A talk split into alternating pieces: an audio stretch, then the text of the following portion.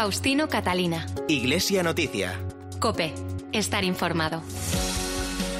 Saludos amigos, muy buenos días. Son las ocho y media de la mañana en este domingo, 7 de febrero de 2021 y este es el momento de comenzar la cita semanal en la cadena COPE con la actualidad religiosa de estas jornadas. Será un domingo más, media hora de información hasta las 9 de la mañana en que llegará la habitual transmisión de la Santa Misa. Hoy hacemos este programa con Rafael Nieto en el control de sonido y Nacho de Gamón en la producción. Lo primero, nuestros titulares. El jueves se celebró la primera Jornada Mundial de la Fraternidad Humana convocada por la ONU en la que el Papa recordó que la fraternidad es la frontera sobre la que hay que construir la paz. Además, el patrono del clero secular español y doctor de la Iglesia, San Juan de Ávila, ha sido inscrito en el calendario romano y será venerado desde ahora por la Iglesia Universal en su fiesta del 10 de mayo. Conoceremos también hoy las iniciativas del Arzobispado de Toledo para ayudar a los monasterios de clausura en vísperas de que mañana lunes se celebre el Día Mundial de Oración y Reflexión contra la Trata y ya el jueves en la fiesta de la Virgen de Lourdes, la Jornada Mundial del Enfermo. Son algunas noticias del informativo Iglesia Noticia que comienza ya aquí, en la cadena COPE. Faustino Catalina. Iglesia Noticia. COPE. Estar informado.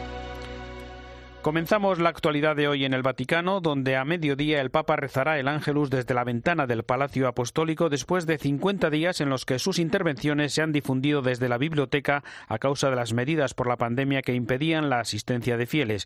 Pero en esta semana hay que destacar la celebración por primera vez el pasado jueves de la Jornada Mundial de la Fraternidad Humana, aprobada por las Naciones Unidas tras el llamamiento del Papa a toda la humanidad para construir un presente de paz a partir del encuentro con el otro.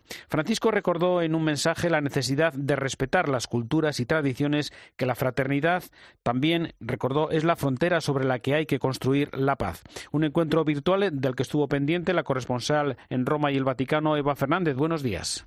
Buenos días. Sí, todos tenemos muchas ganas de volver a ver al Papa asomado a la ventana de la biblioteca y seguro que hoy son muchas las personas que se acercan hasta la plaza de San Pedro para poder escuchar de cerca al pontífice. Esta primera e histórica celebración de la fraternidad humana ha marcado la semana. Pocos podían imaginar que dos años después de la firma en Abu Dhabi del histórico documento sobre la fraternidad humana, el voto unánime de todos los Estados miembros de Naciones Unidas haya decidido que se dedicara esta jornada a recordar lo que precisamente el Papa subrayaba durante su discurso. La fraternidad es la nueva frontera de la humanidad. O somos hermanos o nos destruimos mutuamente. Hoy no hay tiempo para la indiferencia. No nos podemos lavar las manos con la distancia, con la presidencia, con el menosprecio. O somos hermanos, permítame, o se viene todo abajo es la frontera, la frontera sobre la cual tenemos que construir. Es el desafío de nuestro siglo, es el desafío de nuestros tiempos. Durante su comparecencia, el Papa insistía en que la crisis que la pandemia ha producido en el mundo solo puede superarse trabajando juntos. En ese encuentro virtual, junto al gran imán de la Universidad de Al-Azhar, se premió al secretario general de Naciones Unidas, Antonio Guterres, y a la madre de familia marroquí, Latifa Imchiaten.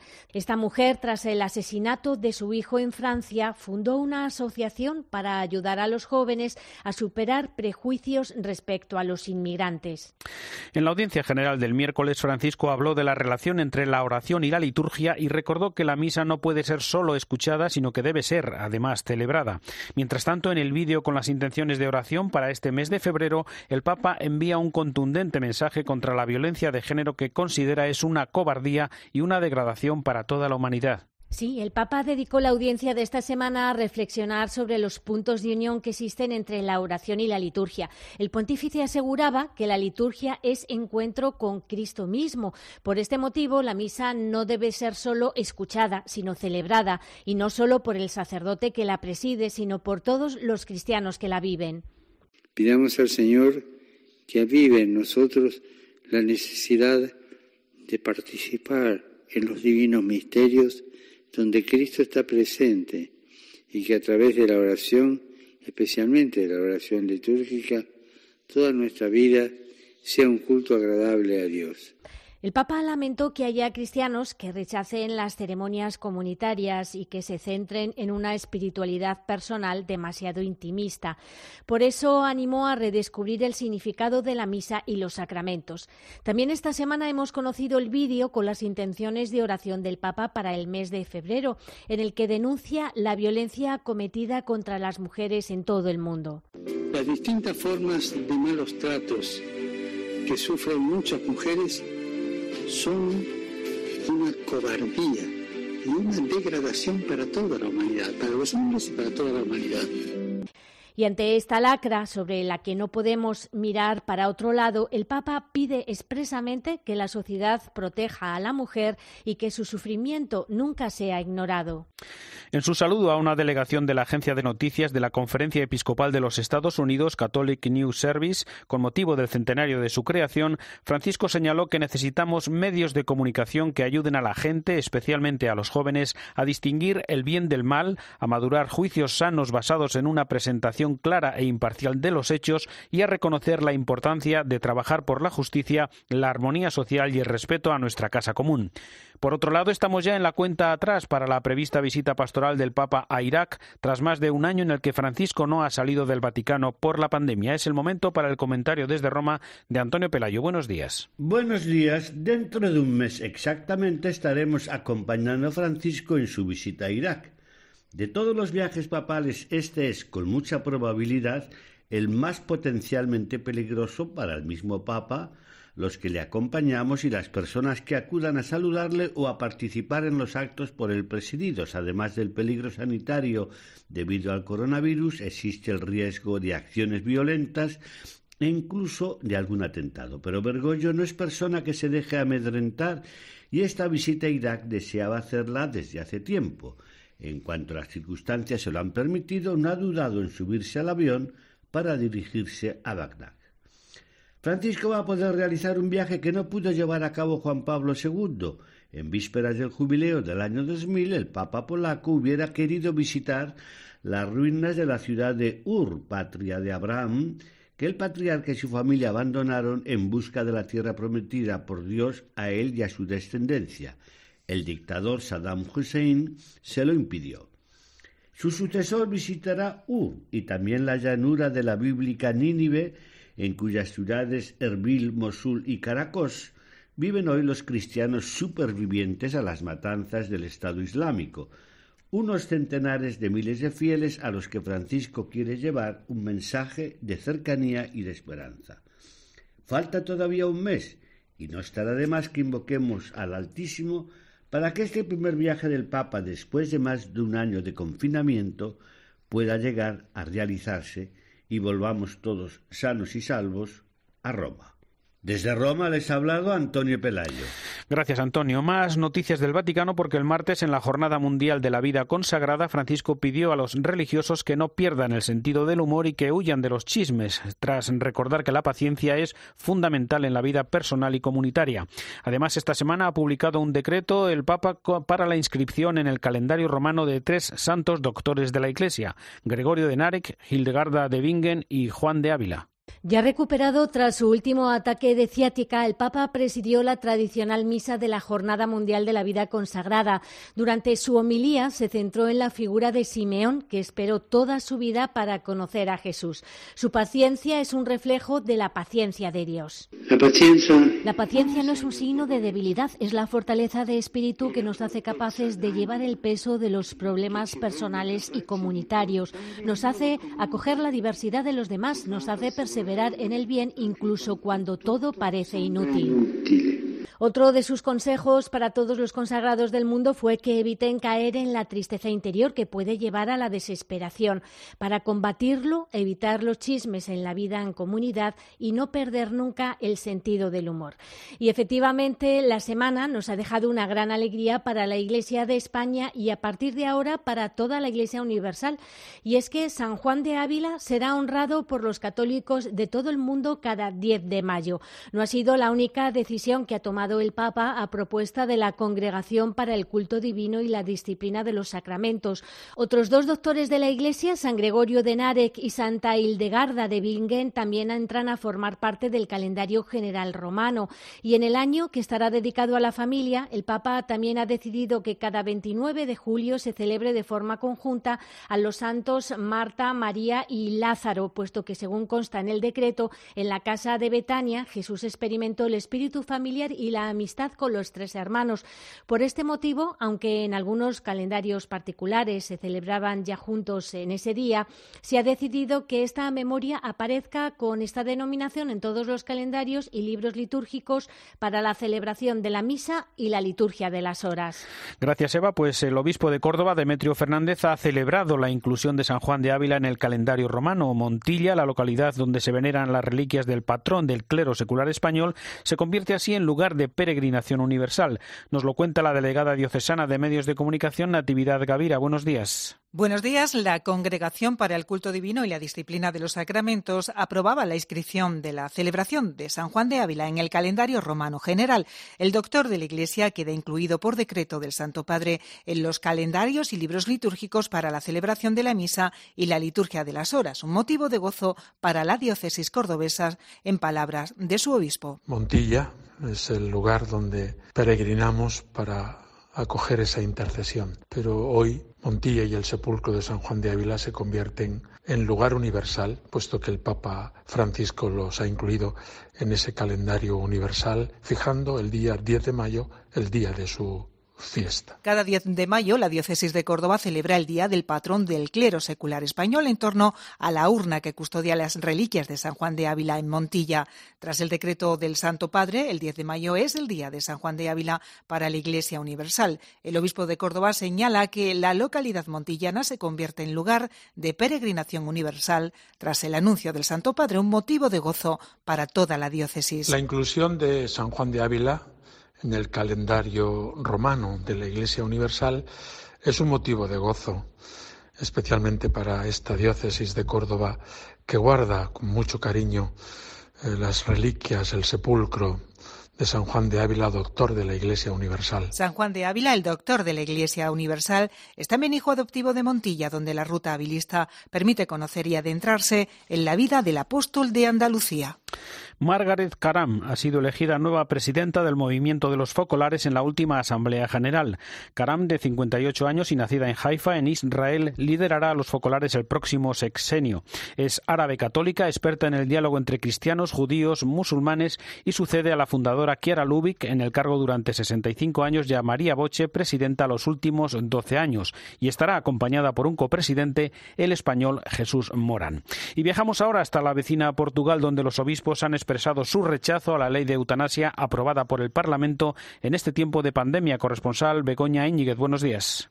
Muy buenos días, Faustino. La Iglesia portuguesa ha mostrado esta semana su malestar y su disconformidad con la legalización de la eutanasia en Portugal, que fue aprobada en su totalidad en el Parlamento el pasado 29 de enero con los votos de la mayor parte de los diputados de izquierda. La Conferencia Episcopal Portuguesa, que preside el obispo de Setúbal, José Ornelas, ha expresado su indignación y su tristeza. Se legaliza la eutanasia en medio de una pandemia mortífera, donde queremos salvar el mayor número de vidas, dice el portavoz de la CEP, el padre Manuel Barbosa quien considera que al legalizar la eutanasia en Portugal, el Parlamento de Lisboa rechaza las lecciones que la pandemia ha dado sobre el valor precioso de la vida humana, mientras en Portugal cerca de 300 personas mueren diariamente por COVID-19 y las UCIs están al límite de su capacidad. Los obispos portugueses confían que el presidente Luso, Rebelo de Sousa, católico practicante, vete la ley y la envía al Constitucional por ofender el principio de la inviolabilidad de la vida humana. Aquí en España, el Tribunal Supremo ha ratificado la condena de 133 años para el excoronel salvadoreño Inocente Montano por los asesinatos de cinco jesuitas españoles en 1989 en la Universidad Centroamericana de El Salvador. El fallo ratifica que fue terrorismo de Estado de unos asesinatos que fueron planeados y ordenados por miembros del alto mando de las Fuerzas Armadas salvadoreñas que pretendían así aniquilar esperanzas de paz en una sociedad hostigada después de diez años de guerra civil. Por otro lado, 15 15 sacerdotes y más de 700 laicos cubanos han criticado el sistema comunista y piden una renovación urgente ante el sombrío panorama que vive el país colapsado por el modelo económico, político y social. Afirman que Cuba necesita cambios políticos y superar el autoritarismo con el respeto a la dignidad de todo hombre y mujer. Lamentan que la difícil situación económica no permita al pueblo comprar dignamente lo que necesita, mientras vive acosado por un grave desabastecimiento con precios prácticamente inalcanzables, por lo que es casi imposible vivir sin incurrir en ilegalidades y en el mercado negro. Mientras tanto, la situación que se vive en la República Centroafricana es límite y a la crisis del coronavirus se suma la violencia provocada por rebeldes contrarios al gobierno. Los señores de la guerra entraron el 3 de enero en la ciudad de Bangasú, donde está el obispo Juan José Aguirre, que esta semana visitaba la linterna de Cope para contar cómo lo están viviendo Israel Remuñán. Estos señores de la guerra son extranjeros y quieren hacerse con la riqueza natural del país. Llevan así desde 2017. A día de hoy los rebeldes están muy cerca, en la ciudad de Niacaria. Lo saquean todo, desde escuelas a hospitales y barrios enteros entrando casa por casa. Monseñor Aguirre cuenta que hace unos días llegaron a Bangasú dos padres espiritanos que escapaban del dominio rebelde. Estuvieron 20 días escondidos en la selva, pero su ciudad no se escapa del terror, la persecución también existe. Tenemos mucho miedo. La gente está huida al 80% en la selva y aquí en Mangasú quedamos eh, cuatro gatos prácticamente para tener la luz encendida. La Iglesia tiene un papel clave en todo este caos. Además de estar al lado de los más pobres y anunciar el Evangelio, se ofrece como un agente negociador. El objetivo es lograr la paz. La conferencia episcopal del país es eh, un punto de partida, un punto de negocio, una plataforma de diálogo como lo es aquí en Centroáfrica. El coronavirus es tan solo un problema más. El SIDA, la malaria, el hambre y la corrupción también son pandemias que lo complican todo en la República Centroafricana.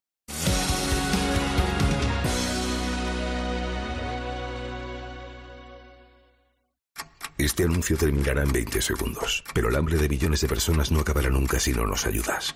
Contágiate de solidaridad para acabar con la mayor pandemia que sufre el planeta, el hambre. Porque hay contagios necesarios que no transmiten ninguna enfermedad y salvan vidas. Ayúdanos. Entra en manosunidas.org y colabora. Da like a los comedores y a los roperos sociales. Da like a ayudar a las familias en riesgo de exclusión y a todo lo que tu parroquia hace por los demás. Si te gusta su labor, apóyala con un donativo en donoamiiglesia.es y como siempre, ella se encargará de hacérselo llegar a los que más lo necesitan. Con el Santander, llenemos el barrio de likes. Faustino Catalina. Iglesia Noticia. Cope. Estar informado.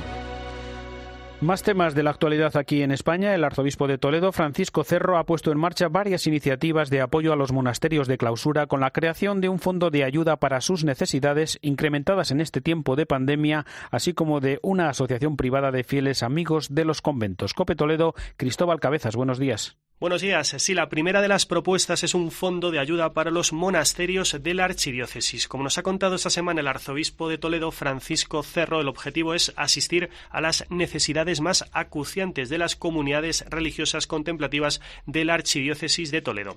Se ha creado con un depósito dinerario que va a depender de la Vicaría Episcopal para la vida consagrada y la gestión del mismo va a estar en manos de un equipo liderado por Raúl Muelas. Con este fondo económico se va a ayudar a las monjas de clausura en las necesidades básicas que puedan existir en momentos puntuales en sus monasterios. Francisco Cerro también subraya que se podrá nutrir de aportaciones del arzobispado y de donaciones y legados de particulares, de aportaciones de parroquias, de institutos de vida consagrada y de donativos de cofradías y hermandades. Junto al fondo también ponemos el acento en que esta misma semana se ha presentado la Asociación Privada de Fieles Amigos de los Conventos, que va a estar constituida por todos aquellos que, sensibilizados por la vida contemplativa, quieran ayudar a su difusión en la Iglesia y en el mundo. Está previsto que la Asamblea Constituyente se celebre a finales de este mes de febrero. Sobre la atención a las personas migrantes que llegan a sus costas, Cáritas Diocesana de Canarias ha denunciado la toma de decisiones políticas en las que no se está teniendo en cuenta los derechos de todas las personas. Por otro lado, Jesús Castro es el director del Secretariado de Migraciones de la Diócesis de Jaén y nos ha contado aquí en COPE los problemas que han tenido en la acogida a los temporeros que trabajan un año más en estos días en la recolección de la aceituna. Lo preveíamos desde las entidades de iglesia y entidades que estamos acompañando cada año a los chicos que venían pues que se produjeran este tipo de pues eso de, asentamientos pequeños de dormir en, en, obras abandonadas de, no encontrar alquiler. Es verdad que este problema se ha repetido siempre en la campaña pero este año realmente ha, ha sido mucho sufrimiento el que hemos visto no y, y, ha, sido muy complicado, muy complicado, ¿no? Eh, y bueno, pues eh, en eso hemos acompañado distintos casos y, bueno, pues eh, el presidente es frustrado, ¿no? También cuando, cuando como iglesia, pues como, como asociaciones o grupos, pues reivindicabas a ayuntamiento, a la administración, que, pudiera de algún modo habilitar otro tipo de espacios, ¿no? Para que se pusiera se pudieran alojar pero pero bueno ha habido respuestas diversas no no, no todas han sido satisfactorias la verdad Mañana lunes, en la fiesta de Santa Josefina Vaquita y con el lema Economía sin trata de personas, se celebra el Día Mundial de Oración y Reflexión contra la Trata. Su responsable en la conferencia episcopal desde el área de migraciones y movilidad humana es el obispo de Vitoria, Juan Carlos Elizalde. Tratar de visibilizar esta realidad de estas personas vulnerables, darles voz, que contribuya esta jornada a crear una conciencia social de este problema, es decir, cada vez el consumo de prostitución es de gente más joven, hace falta una labor de educación afectiva y sexual entre nuestros jóvenes, también de las consecuencias de la irresponsabilidad que lleva este tipo de actos, visibilizar a, las personas que están atrapadas, sin documentación, con unas deudas terribles para pagar, amenazadas en sus familias de origen, en su país. O sea, todo esto hay que poner rostro porque no es un ejercicio libre eh, de la persona, sino que es una esclavitud auténtica, laboral o sexual. Y entonces este día pues significa un proclamar a los cuatro vientos y de la manera más sonora posible que aquí hay una injusticia, que no podemos mirar a otro lado y que tenemos que ayudar a liberar a estas personas.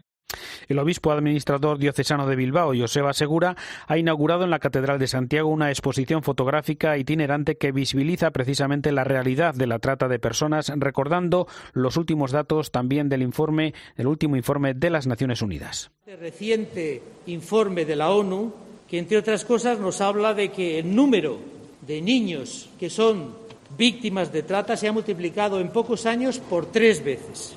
Se estima que España es el país europeo que más víctimas de trata tiene, que más víctimas de trata recibe. No es algo para ponerse una medalla y sabemos que tiene muchas causas esta situación y este hecho. Nos dicen además que en este contexto de pandemia las dificultades para saber lo que está pasando realmente son muy grandes. Joseba Segura dijo que no es una cuestión para ponerse medallas antes de explicar las razones para exponer ante la sociedad esas fotografías que muestran las vivencias de algunas víctimas.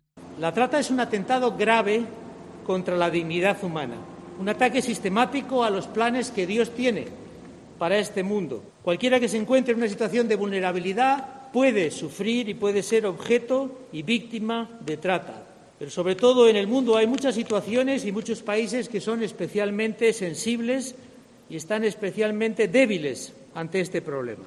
Esta exposición que hoy inauguramos quiere arrojar un poco de luz sobre esta realidad oculta quiere ayudarnos a mirar en lo escondido, a ver en los cuartos cerrados, detrás de las paredes, detrás de las pantallas blancas. Necesitamos muchos ojos y muchos corazones que por haber visto y oído eso que está oculto, que quieren ocultar, salgan a los caminos a gritar lo que se quiere esconder. Javier Martín Langa es uno de los sacerdotes que atienden como capellanes el nuevo Hospital Isabel Zendal de Madrid para afectados por el coronavirus y que nos ha contado así su experiencia. Básicamente lo que hacemos es visitar a los enfermos, pues muchos han pedido confesión, han pedido la también pues la comunión, han pedido pues eso, los sacramentos y también pues hablar con un sacerdote y poder pues pues eso, pues una visita pastoral y no solo los enfermos, sino también pues el equipo médico, todos los personales que hay allí, pues también en cierta manera, no es que nos demanden todos los días, pero sí pues hablar con ellos, el animarles, el darles las gracias, pues porque están haciendo un trabajo buenísimo por todos los enfermos que cada día desgraciadamente son más. Eh, al principio fuimos un poco de hace experimentum, porque es que, verdad, como nunca hemos tenido un hospital así, pues no sabíamos muy bien ni cómo funcionaba, ni era, pues eso, un hospital especial. Pero bueno, ante la llamada de, de los enfermos y que necesitaban un cura, pues eh, no te pones ahí a pensar si lo vas a pillar, si sí, si no, pues pues vas y punto, y ya está, pues es sin miedo. Tampoco es que tengamos mucho miedo a muchas cosas, En los primeros días íbamos un poco perdidos porque es que es verdad que es un hospital muy grande.